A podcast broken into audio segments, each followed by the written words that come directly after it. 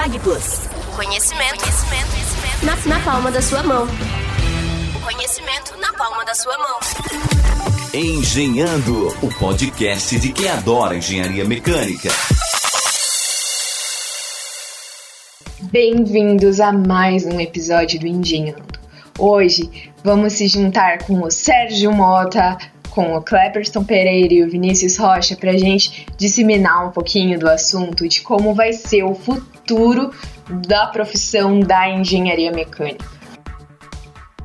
Eu vou fazer uma palestra para o pessoal da, da pós-graduação da PUC, lá de Curitiba. São três turmas que vão participar e eles pediram para fazer a palestra exatamente sobre futuro do emprego, carreira e suas escolhas.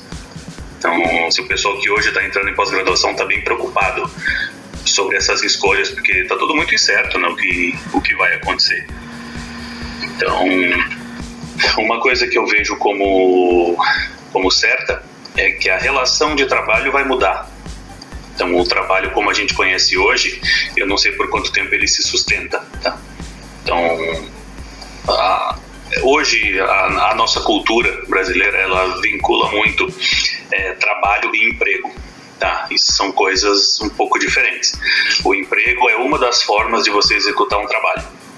Ah, então, o emprego é uma das relações e esse modelo de emprego que nós temos hoje, e aí não é só o Brasil, tem muitos países que têm esse mesmo problema, já não se sustenta. Uma situação de crise como nós temos agora, em que as empresas estão buscando de novo melhor desempenho financeiro, é, você pensa assim, se coloque na posição de quem contrata.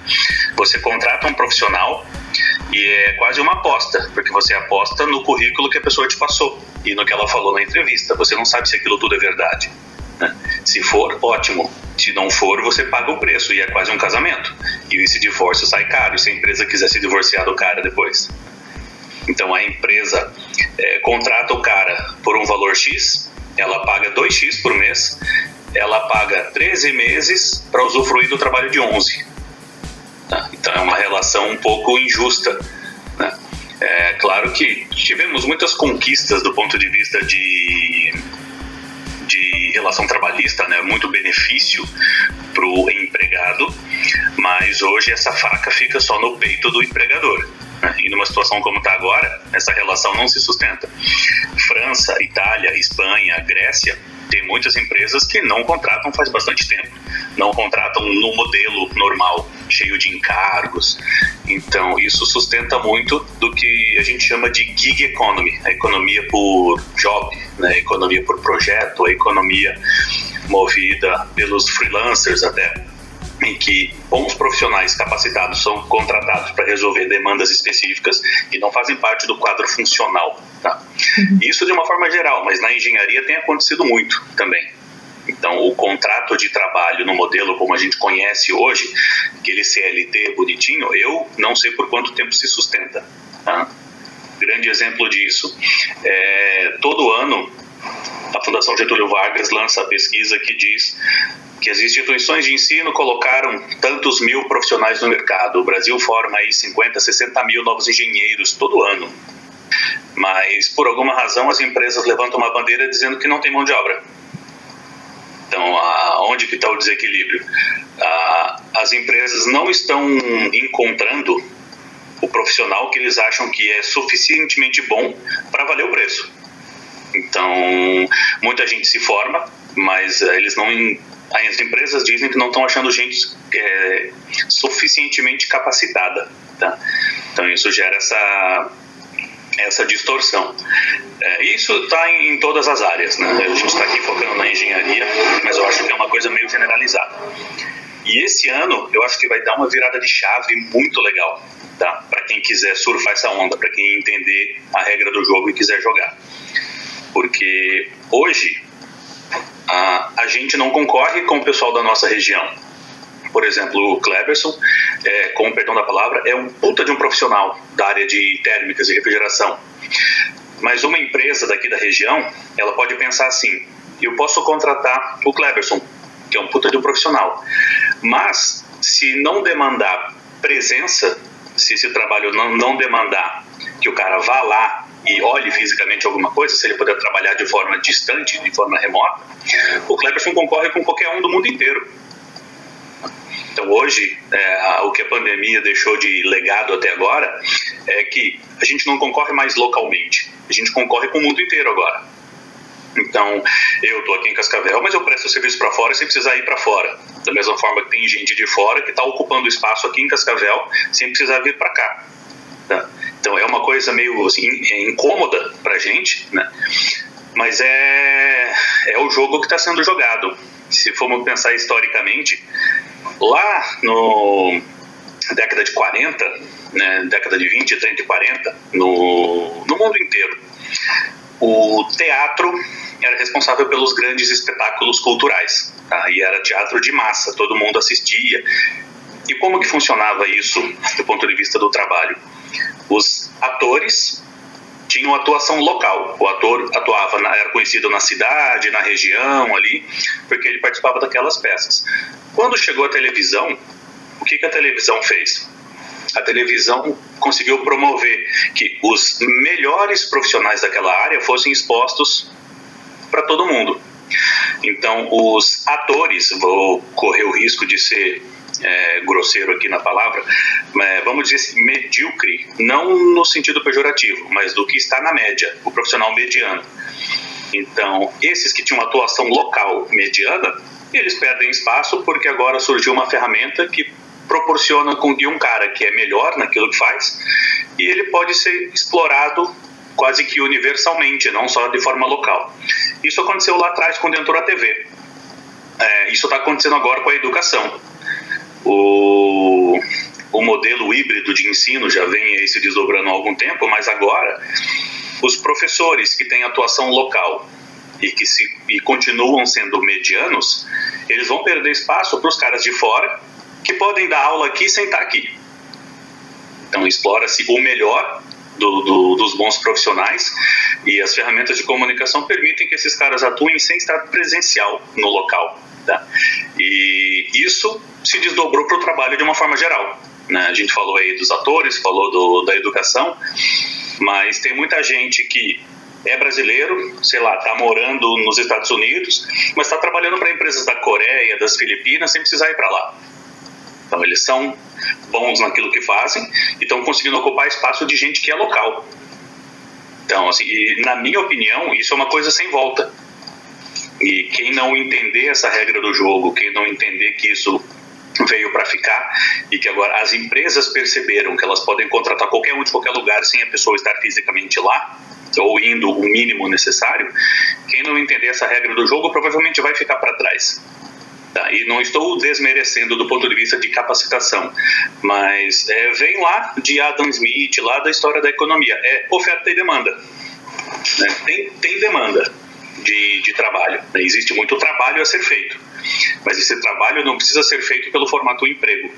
Então, quem trabalha bem e aceita outro formato, mesmo que seja de fora, as organizações contratam. Então é, é, é, um cenário bastante obscuro e eu aposto que se a gente pegar isso daqui e falar de uma forma um pouco mais ampla, tem gente que vai jogar pedra, que vai dizer que não e tal, porque essa mudança incomoda. Aquele cara que tem o pensamento mais tradicional, que é simplesmente é, conseguir um emprego para passar a vida inteira numa indústria, esse cara não vai querer acreditar nisso, tá? porque o acreditar nisso vai contra os valores que ele acredita. Então, é, vamos dizer assim, é um vespeiro. A gente está colocando a mão num vespeiro quando pensa nisso, né? É verdade, é verdade. É, eu concordo, Sérgio, bastante contigo é, desse ponto de vista, principalmente do ponto de vista de não estar presente para poder trabalhar. Hoje, por exemplo, eu trabalho numa empresa que é de Londrina. Uhum. É, eu não sou do modelo CLT, CLT então eu migrei de um CLT para o modelo PJ, uhum. né, que era mais interessante para a empresa e mais interessante para mim, Sim. É, então eu já estou numa relação de trabalho completamente nova, né? É. Então eu que tenho que pensar hoje no meu plano de saúde, eu que Uhum. tenho que pensar em outras condições, no meu no, no celular que eu tenho para ligar, que é meu, no, no computador que a internet é minha, no computador que é meu, nas ferramentas que são minhas, mas que eu coloco à disposição né, de todo o recurso e antes Uhum. não. Na BRF, por exemplo, tudo era me, me entregavam, né? Então Sim. me entregavam uma senha para eu fazer ligação, me entregavam uma rede, me entregavam um computador para eu trabalhar, né? E, a- me entregavam um carro quando eu precisava sair. né? Agora eu tenho que disponibilizar as minhas coisas, né? Uhum. Para que para que os trabalhos aconteçam. Então agora eu estou sendo parte desse processo de migração de modelos de, de trabalho que até, até, até o momento, até para mim, é, é novo, né? Tudo isso acaba Uhum. sendo muito novo. É, em contrapartida, eu vejo que eu, eu acho que isso vai demorar talvez um pouquinho mais para que para que aconteça efetivamente. né? não sei se isso vai chegar agora, porque eu vejo que grandes corporações, né, e são grandes empregadoras aí no Brasil na indústria, é, eu não sei até que ponto que essas grandes corporações estão efetivamente é, inclinadas a optar por este tipo de modelo, né? Uhum. Então, é, na minha visão, este tipo de grande empresa que emprega em mais de 100 mil pessoas, é, pega uma BRF da vida, uma Ambev, uma Coca-Cola, grandes montadoras que têm profissionais assim, né, muitos profissionais, eu não sei até que ponto que elas estão dispostas a inclinar, porque grande parte das coisas que acontecem né, naqueles lugares precisam estar naqueles lugares, né? Sim. Agora, isso, isso no setor de, de, de produção, eu diria. Agora, no setor de serviços, eu vejo que isso é muito mais fácil. Né? Então, quem presta algum tipo de serviço, é, seja as aulas aí, seja outros tipos de trabalho que não dependam de meios de produção, Uhum. é, eu vejo que isso está sendo extremamente mais explorado. É, eu concordo contigo é, com relação a essa- esses dois pontos de vista. E tem, acho que um tempero a mais nessa história toda.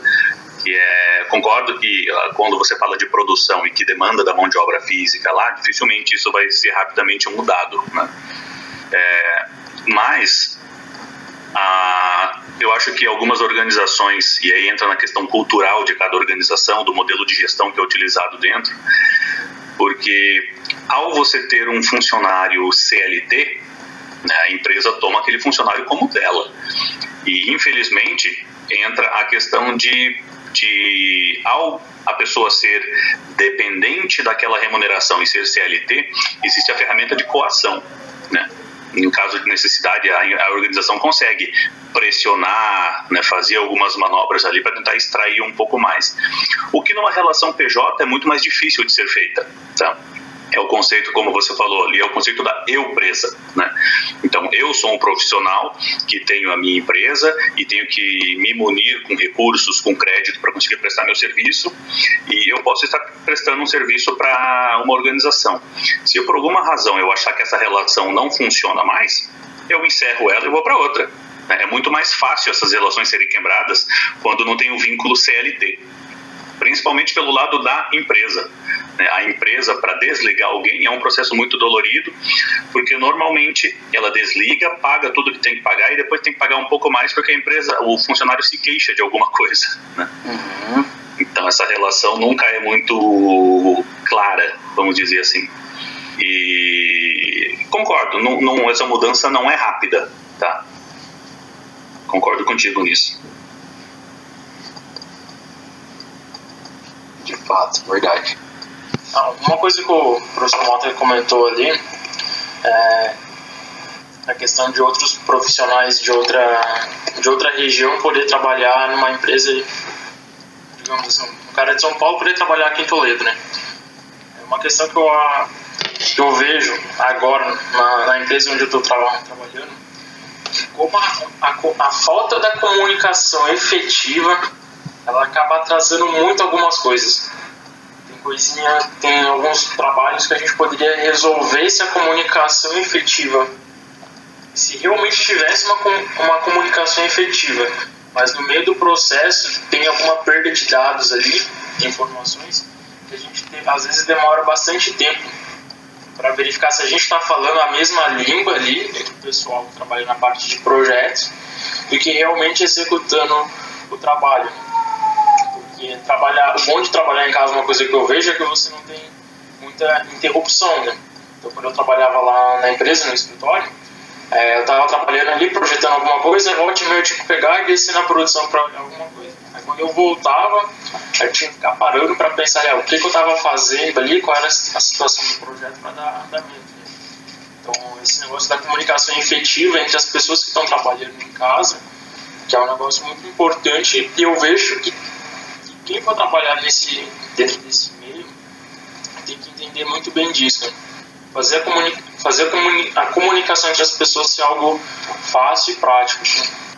Então, é, no meu caso, agora não trabalho mais, né? Mas eu trabalhava de forma do CLT e eu não tive esse trabalho de homeworking. É, é, eu sempre continuei trabalhando na empresa mesmo, não tive a mesma experiência com o Vinícius, mas é, a gente até conversou essa semana um pouquinho sobre, e realmente eu imagino a dificuldade que deve ser quando você precisa tratar o assunto com outras pessoas.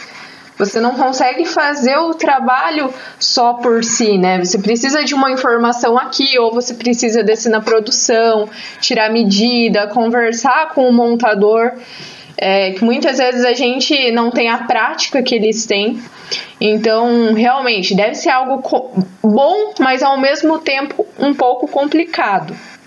Eu vou além do complicado, eu digo que é difícil. Sim. é, é, difícil fazer, tem coisas que não são tão triviais. Ah, e muito disso recai na forma como a organização é conduzida, porque Existe possibilidade de você conseguir trabalhar de forma remota sem precisar sair perguntando, por exemplo, na produção? Existe. Mas isso depende da organização ter uma cultura em que todas as informações estejam disponíveis num repositório, em que as pessoas consigam consultar. E isso mexe com outras questões aí de vamos trazer de novo aqui a questão das relações humanas. Né? Infelizmente, existe ainda uma cultura de que muita gente que sabe muito guarda para si essa informação, para se sentir valioso e tentar se colocar numa posição de não substituível. Né? Quando, na verdade, o que a gente vê acontecendo bastante é se essa pessoa treina outras pessoas para fazerem o seu papel, ela consegue ascender na organização. Uhum. Porque ao ela sair de uma posição, ela não deixa uma lacuna, ela já preparou alguém para essa posição. Mas isso mexe com, com o medo. Se a gente olhar a pirâmide de Maslow, que a gente vê lá na administração, sobre as necessidades básicas, a necessidade de segurança é uma delas. Então, se a pessoa não se sente segura e acha que isso pode tirar a segurança dela de trabalho, de remuneração, ela não vai fazer esse movimento. Ela vai segurar ali e vai tentar não largar o osso. Então, é por isso que eu digo que, além de complicado de se fazer, eu acho uma coisa difícil de acontecer porque de novo a gente esbarra na variável humana, né? uhum. e aí uhum. cada um tem o seu jeito de pensar, tem o seu jeito de agir. E repito, se eu falar isso num fórum um pouco maior, vai ter gente que vai entender e vai concordar, e vai ter gente que vai me jogar pedra. Né? É natural. Sim, com certeza. Verdade.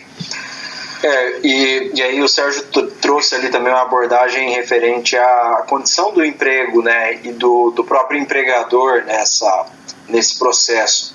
E, e, paralelo a isso, a gente até discutia, acho que o Vinícius estava na nossa escola de, de uh, encontro diocesano desse ano, Vinícius, não sei se você lembra, e a gente tratou em um, um dos temas da campanha da fraternidade, da, da pastoral da juventude que a gente participa, é, eu participei, montei uma oficina justamente sobre esse tema, né, sobre a questão do emprego, do trabalho e da renda, né, e aí como a gente tratava tudo isso a nível global, né? A gente já falava já em 12 milhões de pessoas desempregadas. E o Sérgio trouxe um ponto que, que me vem muito aquilo que a gente conversou lá, que é justamente essa questão do empregador ter que arcar com grandes custos né, daqueles empregados. E, e eu sempre gosto de usar e tenho como algumas referências o modelo alemão de gestão de, de trabalho, né, onde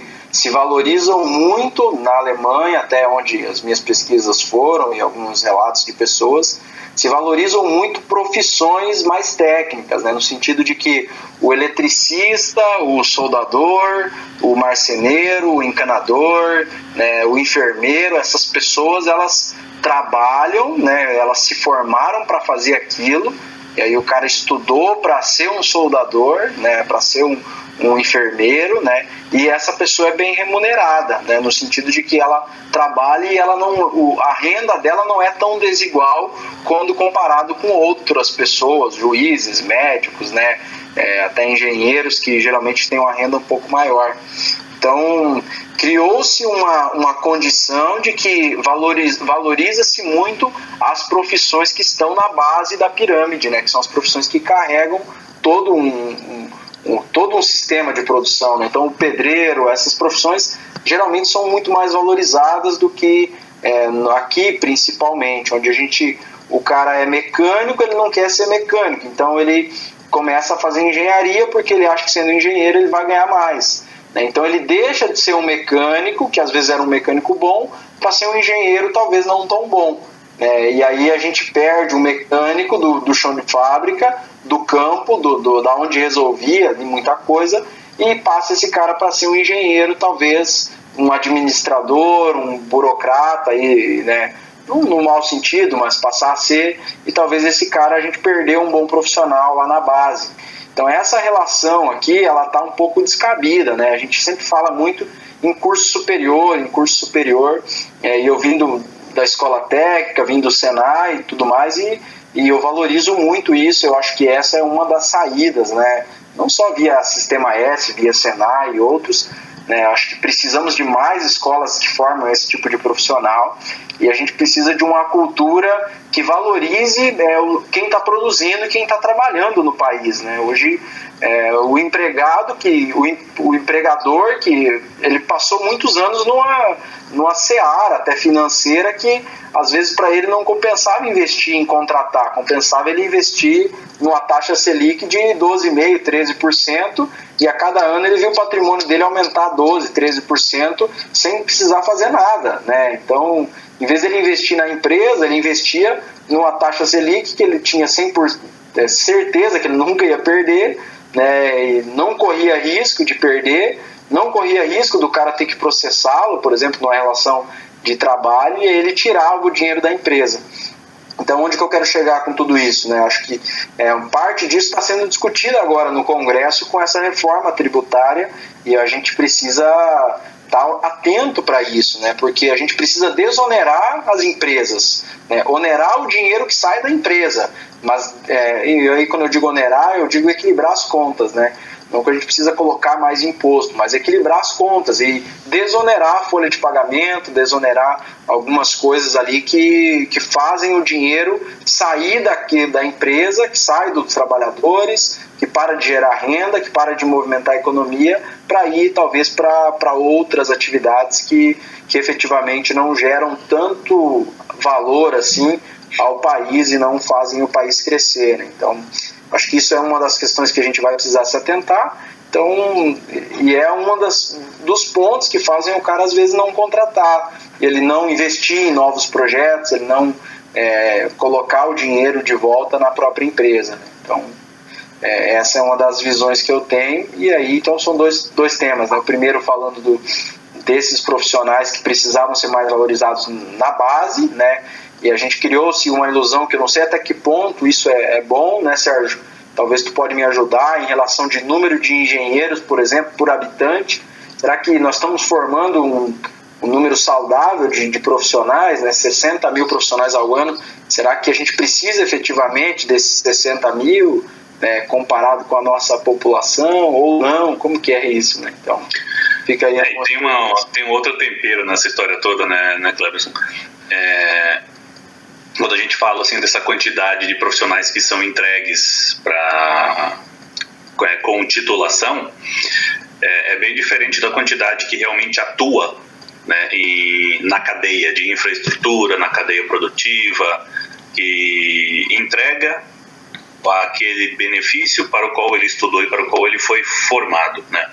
E eu concordo contigo que a chave, as pessoas têm buscado a titulação, é porque, em teoria, acredita-se que quanto maior a titulação, maior vai ser a remuneração.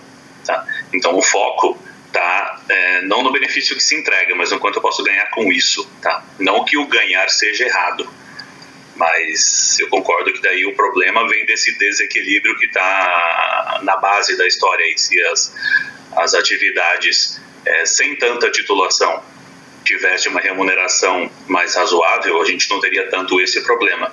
Sem contar que mesmo a titulação não te garante remuneração. Né? Então isso é um é uma outra vertente, uma outra discussão que pode demorar horas aqui. É, eu, eu, enquanto você falava, eu mostrei na tela ali uma, uma imagem, não sei se conseguiram ver, que é. Isso eu, ouvi, eu vi hoje, tá? Eu copiei isso de um amigo. Uma imagem que diz que o egocentrismo dá ilusão de protagonismo. Então, assim, hoje em dia, basta você olhar na, nas redes sociais que você vê o quanto tem gente vaidosa, né? Dizendo o quanto eles são importantes, o quanto eles são bons naquilo que fazem. É, eu acho importante ter esse tipo de coisa mas por trás dessa imagem nem sempre tem aquele conteúdo, nem sempre tem a entrega, nem sempre tem o, o resultado, né? Então vende-se muito a imagem, né? Esse egocentrismo ah, exacerbado, é, isso para alguns dá a ilusão de que eles são protagonistas de muita coisa, de que eles conseguem fazer muita coisa, quando na verdade não. Na verdade, se você olhar no, no LinkedIn, é, a quantidade de CEOs que tem lá, não condiz com a quantidade de empresas que tem no Brasil. Você vê que a coisa é meio desproporcional. Né? Então eu acho que é mais uma autoafirmação de que realmente um, um trabalho realizado. Verdade. Mas falou só minha contribuição aí, meus 20 centavos para discussão, só para plantar a sementinha do mal para variar. Pode falar alguma coisa? Estou meio sem assunto para esse debate hoje. Thalita. Fora da área Thalita, de trabalho. Acho que, você, acho que você tem que contar como que está sendo essa experiência, o que, que você avalia aí no processo da, da experiência que você passou, né? Conta um pouquinho, acho, para a gente sobre isso, que acho que vai enriquecer bastante, né? Até para a gente começar a entender se outras vezes acontecem com outras pessoas aquilo que aconteceu contigo, tentar entender um pouquinho das razões e, e como fugir disso, né, nessa condição. É, eu acho que assim, é, até outra, outro debate que eu tive com o Vinícius, que nós estávamos conversando como foi entrar nessa área de projetos, né? E qual foram os maiores obstáculos para alguém que está no início, que nunca trabalhou com projetos. É, então, quando eu consegui a vaga, fiquei, claro, super feliz. Porém, eu não tive nenhum treinamento. Quem me ensinava era os meus colegas de trabalho. E assim, nossa, as primeiras primeiro mês, eu acho, foi um dos mais difíceis, porque é muita informação, ou seja, não era só fazer um projeto. Você tem que decidir o material melhor, você tem que ver quais são as condições da empresa, qual material você pode estar comprando tinha que fazer ordem de compra de material, tinha que avaliar o melhor, o mais barato, né? A empresa sempre é, visionava muito se essa questão do dinheiro nos projetos, para que que ia servir, enfim, são não é simplesmente chegar lá e ir lá no Solid projetar e tá pronto. Não, é desenvolver, é engenhar mesmo.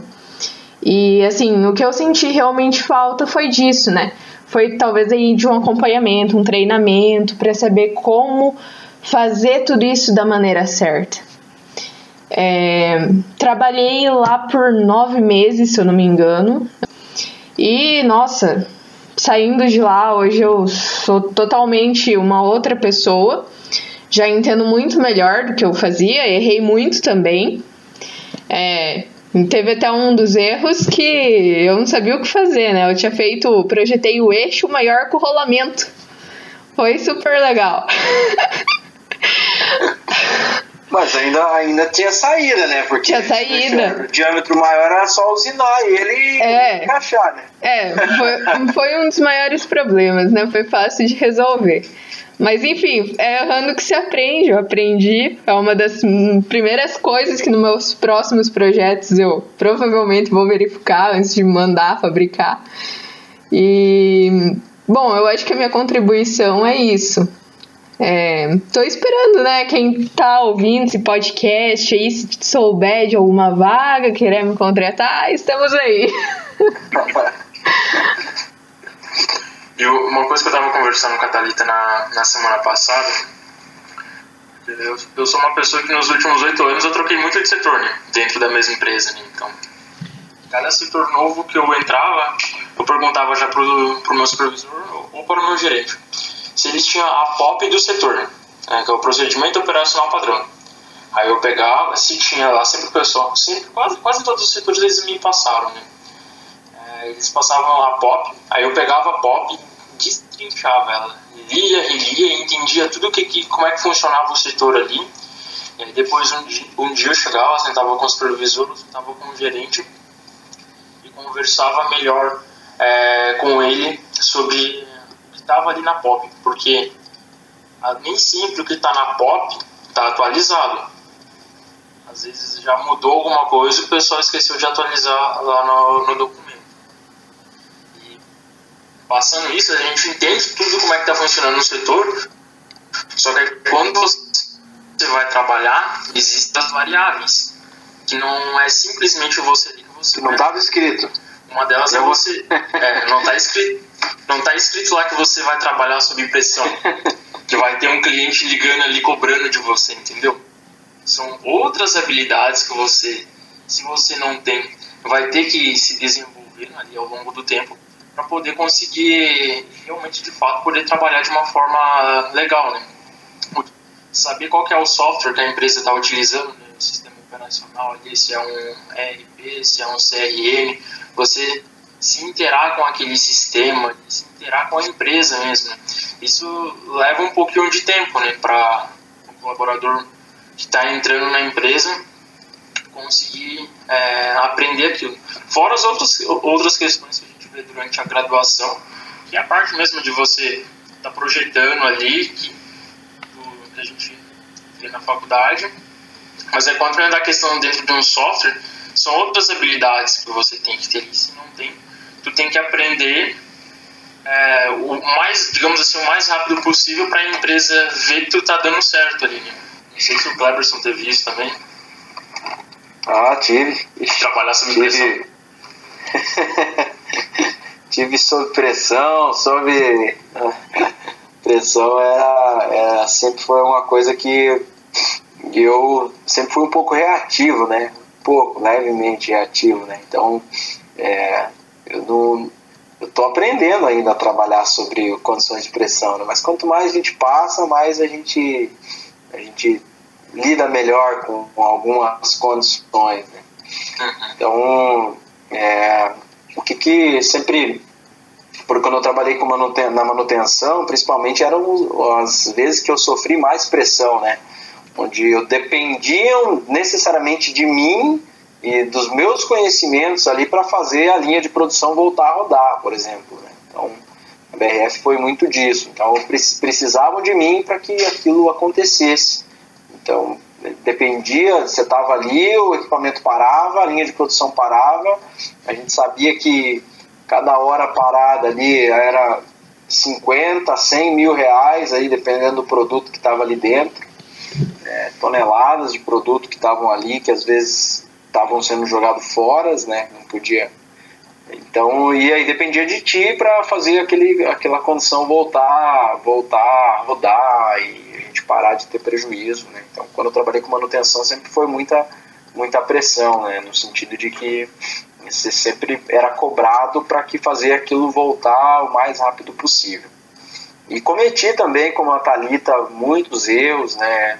muitas coisas eu fiz. É, teve até uma vez que eu, é, a gente estava com um problema, mas esse erro eu, eu até me eximo da culpa, né? Porque é, eu vou contar a história, depois vocês vão ver.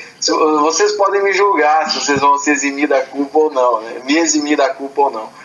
Foi é, numa fábrica que eu trabalhei ali na BRF, na fábrica de farinha, e lá tinha uma porta de uma doca, né? A doca era onde encosta ali o caminhão e essa porta ela tinha um contrapeso e, e ela foi feita algumas manutenções naquela porta, o pessoal da manutenção interna tinha, a, a, tinha feito alguns trabalhos ali, só que o que acontecia? O contrapeso não era suficiente para manter a porta no alto, né? Então faltava peso na, na, na porta, faltava massa para. E aí e a porta às vezes descia né, de uma forma muito brusca. Então o cara abria e estava lá esperando o caminhão vir para manobrar o caminhão e a porta de repente descia, né? Então era uma porta extremamente pesada. E aí o que, eu fiz? Eu desci na usinagem, né? Todo bonito, falei, vou resolver esse problema lá. Eles devem ter algum material que eu possa usar de contrapeso. E foi bem no começo ali que eu tava, tinha entrado, acho que no primeiro ano ali, um ano e pouquinho que eu tava ali. Isso não tinha dado um ano, né? Então eu tava ainda aprendendo. E aí eu cheguei lá na usinagem e tinha os materiais lá que a gente que o pessoal usava para tornear. E aí eu vi um tarugo assim grande, é, era um tarugo de inox de mais ou menos umas 4 polegadas aí. Então era razoavelmente grande, né, cara? Então, eu acho que dava uns 100 milímetros aí o tarugo. E eu falei pro torneiro, falou, ó, cara, eu tô precisando de um contrapeso lá e, e eu queria ver se você não consegue um material para mim. Tá, ah, tem esse tarugo aí, o torneiro também meio inexperiente. E aí eu falei, ah, então corta um pedaço para mim, corta aí uns 300 milímetros que vai dar para eu levar para usar de contrapeso. E, e, o eixo era grande, né? Era um eixo de dava quase uns, uns mil milímetros de comprimento. E aí a gente cortou o pedaço do eixo de uns 300 e eu levei o eixo dos 300 milímetros por 100 milímetros de inox embora, né? Levei lá para a fábrica e coloquei lá na, na porta e resolveu o problema da porta. Só que eu acho que antes de resolver o problema da porta, já tava o supervisor, os dois, três supervisores atrás de mim e, e os caras querendo entender quem foi que tinha cortado o eixo. E daí depois que eu descobri, esse era um eixo de um, de um equipamento extremamente importante que eles iam usar numa outra fábrica, né? Então tinha sido comprado esse eixo, né? Depois ia ser usinado, colocado as chavetas, tudo mais, né? Era o equipamento do, do suíno que tinha sido pago, acho que mais de 7 mil reais naquele material, só naquilo lá. E aí eu cortei para usar de contrapeso. Então, você imagina como é que eu fui bem, bem elogiado ali pelos supervisores e tudo mais. Mas depois eu fiquei pensando, falei, cara, se alguém tivesse morrido ali, é, ninguém ia dar conta desse contrapeso. Então eu sempre tenho para mim que eu salvei a vida de alguém ali naquela porta que não decepou a cabeça de ninguém. Só que custou um pouco caro a minha solução, não foi talvez a mais barata, né? Mas. Eu, eu te apoio nessa iniciativa, Cleberson. Eu penso assim, eu, nas minhas equipes, eu prefiro ter um bando de louco que quer fazer, eu tenho que orientar e segurar esses caras, do que eu ter um bando de gente parada que eu tenho que ficar empurrando. É verdade, cara, é verdade. Eu ganhei algumas orientações úmidas ali, mas depois. aí superei, tá? Acontece. Vamos, vamos olhar isso do ponto de vista da, da engenharia de organização de produção. Né? Se esse material, que era extremamente caro, estava lá sem identificação, então o cara que administra aquela área estava fazendo errado, né? Fosse Sim. um Kanban, seja o que for, haveria como ter uma identificação e resolver o problema. Então, no fundo, a responsabilidade, a causa raiz do problema não é tua. Né? É verdade. É verdade. Porque poderia ser qualquer outro material com qualquer outro que chegasse lá, né? E, e tomasse esse material para si. Então, de fato. Nada que é... o 5S não resolvesse, né? Exato. Exato. Então, é, e eu tive uma outra experiência também, que eu, uh, eu trabalhei num laticínio aqui em Toledo, na região de Novo Sobradinho, chama Laticínio Pereira. E eles têm duas fábricas ali, uma do laticínio, né, que fazem iogurtes e produtos lácteos ali, e outra fábrica de água chamada Ferrier, que provavelmente vocês já beberam a água deles aí em algum evento qualquer. Garrafa eu fui tra... É, a garrafa é bem bonita. Você, você que fez, né, Vini? legal, legal. Então eu trabalhei nesse lugar e também, Thalita, é, nessa época eu tinha, eu tinha me desligado da Prate, eu pedi demissão na Prate Dona Dulce, que eu trabalhava como mecânico, e fui trabalhar lá como eletromecânico. E aí eu trabalhei três meses lá e por alguma cargas d'água não deu certo. Então eles chegaram lá e não estavam satisfeitos com o meu resultado lá na empresa e simplesmente falaram assim, ah, a partir de agora você não precisa mais vir trabalhar, é, venceu sua experiência, a gente não vai renovar contigo e, e tchau, né? Tchau. Então fui demitido. Então foi a minha única demissão, na verdade, na minha carreira. E, e tem coisas que na verdade vêm para a gente acordar um pouquinho mais, né? Então tem coisas que a gente passa e que são para a gente crescer sempre. Eu sempre falo que um, uma mudança inesperada, quando a gente está é, tá preparado para que. A gente não está preparado para essa mudança, mas quando a gente se prepara durante o caminho, a gente não tem medo de olhar para o futuro, né? no sentido de que se eu sei que eu sou bom, se eu sei que eu tenho um valor, que eu tenho um pouco de conhecimento que vai me, me render qualquer algum trabalho que seja, é, e se eu supero essa condição principal do trabalho, de que eu falo assim, eu não preciso trabalhar na minha área, eu não preciso trabalhar talvez com aquilo que eu gosto, eu posso trabalhar com aquilo que sustenta a minha casa, com aquilo que, não sei, eu poderia fazer qualquer coisa hoje, porque eu já superei essa condição de, ah, eu tenho que trabalhar né, desse jeito, dessa forma, assim, assim. É, e, e aí isso vem, vem para a gente crescer muito, né? No sentido de que o que vier pela frente, se você se preparou durante o período, vai chegar uma hora que aquilo que é teu vai vir para ti. Né? Então, uhum.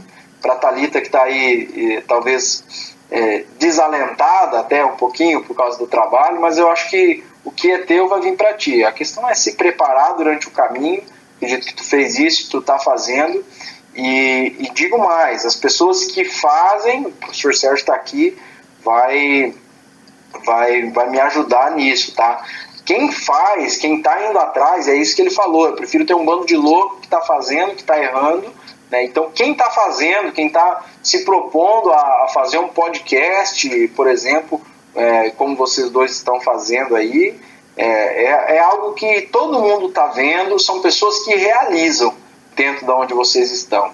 Então, é a, a hora vai demorar, talvez mais, talvez menos, mas aquilo que é teu e que aquilo que, é que você se preparou, com certeza vai vir para você, porque você é uma pessoa que faz, uma pessoa que realiza, uma pessoa que vai atrás, uma pessoa que que está sempre buscando alguma coisa a mais e não é, a mediocridade, né? não uhum. a mesmice e tudo mais. Então, às vezes demora. E aí nós que somos mais jovens precisamos ter paciência, principalmente a nossa geração que é assim, que é tudo para ontem, que a gente quer entrar na empresa hoje, daqui três meses ser promovido, daqui um ano ser o engenheiro sênior, daqui dois anos ser o dono da empresa.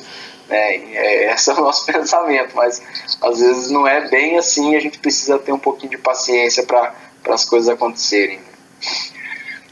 Eu vou deixar mais duas provocações aqui com vocês.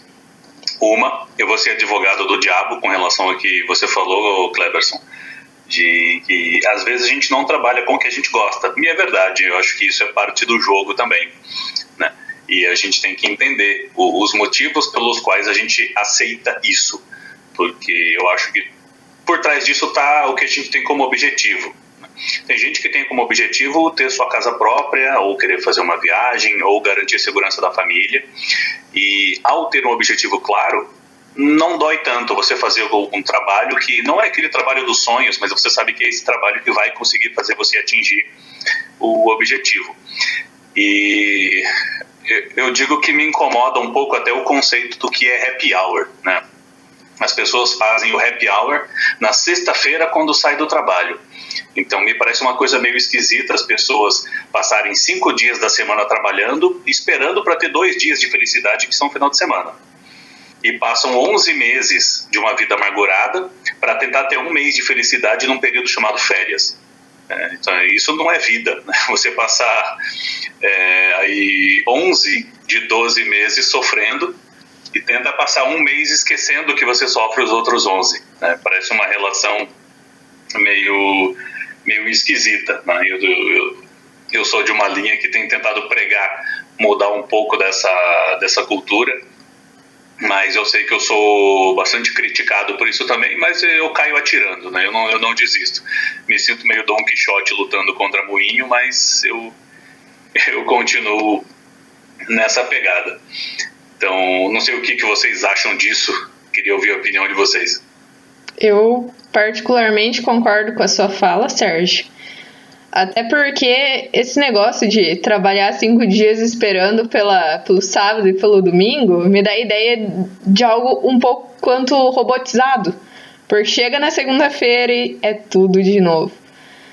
Então, concordo plenamente com a sua ideia.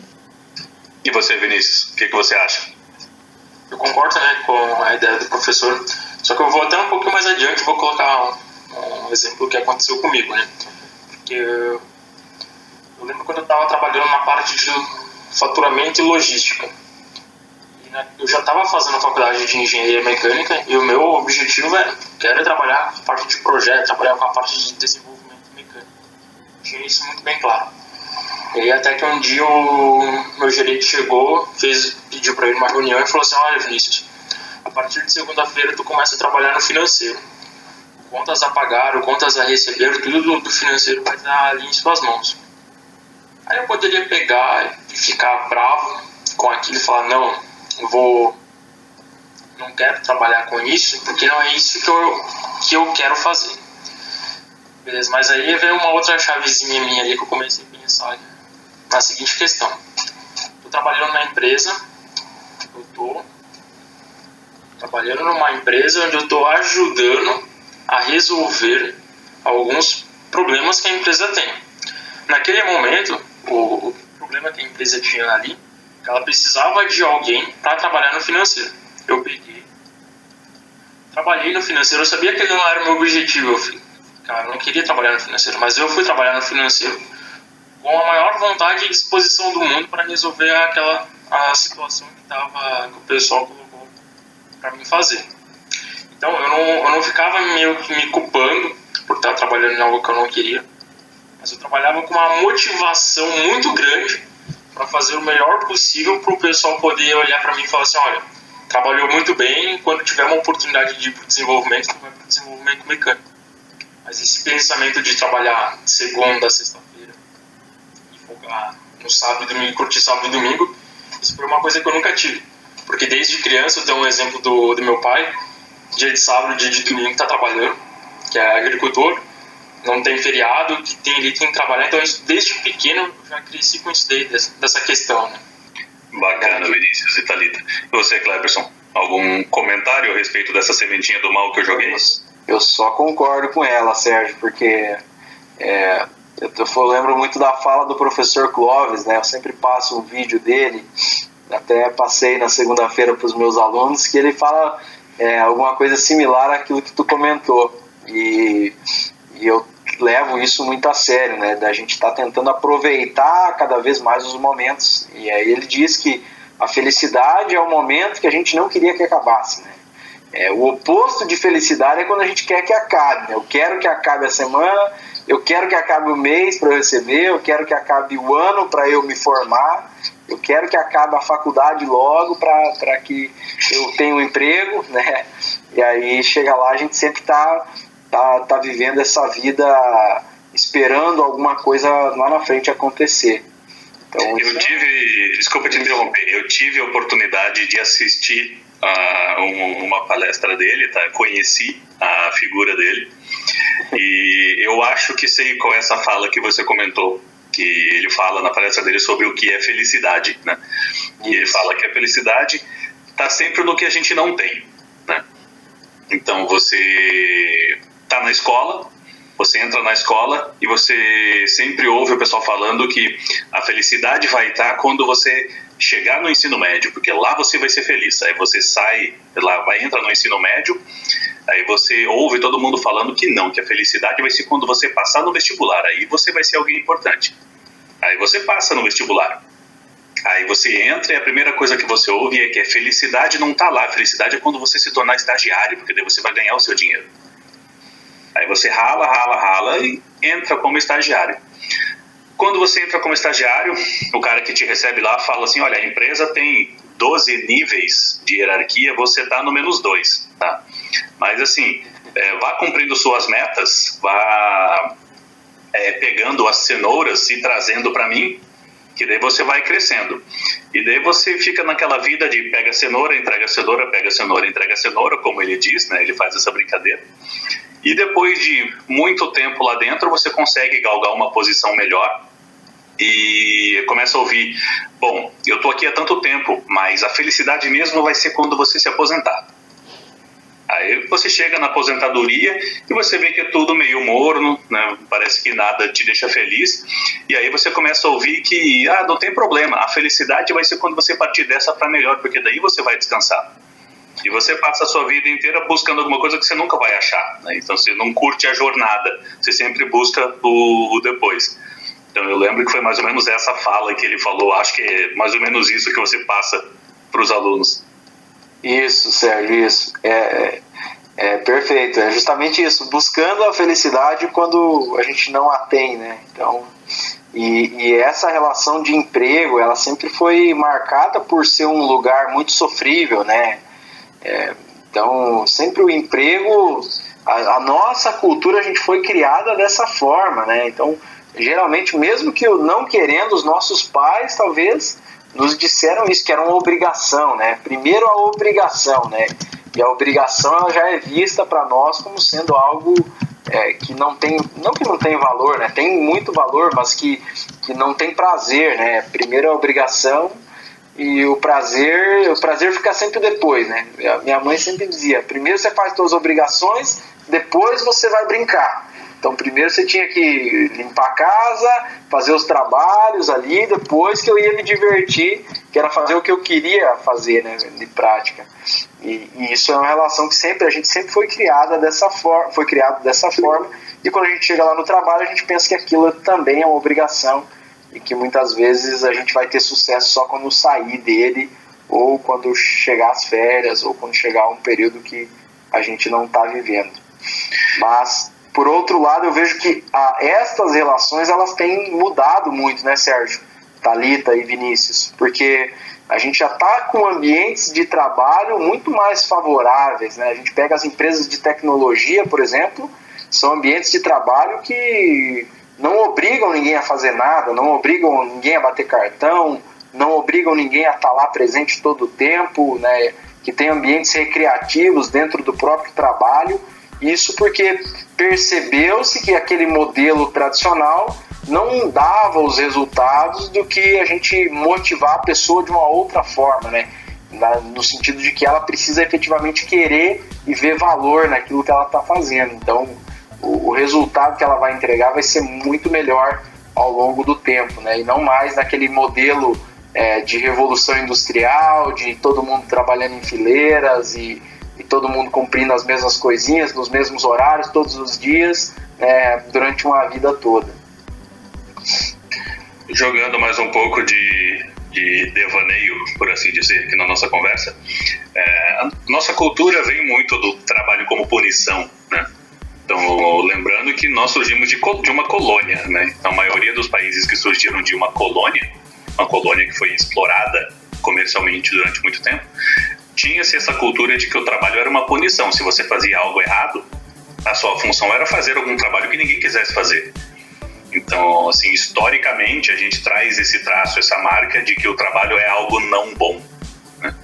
Né? Então, é, eu acho que vem, vem muito disso. A, a, a, nossa população, ela é muito miscigenada, né? é uma mistura de, de muitas culturas. E dentro dessas culturas tem aqueles que sofreram esse trabalho como punição. Então isso foi passando de geração em geração e eu acho que tem um pouco desse traço a isso que a gente ouvia os avós, os pais e a gente acaba falando muitas vezes de trabalho como sendo algo penoso e não como algo prazeroso. Plus. Conhecimento, conhecimento, conhecimento. Na, na palma da sua mão. O conhecimento na palma da sua mão. Engenhando, o podcast de quem adora engenharia mecânica.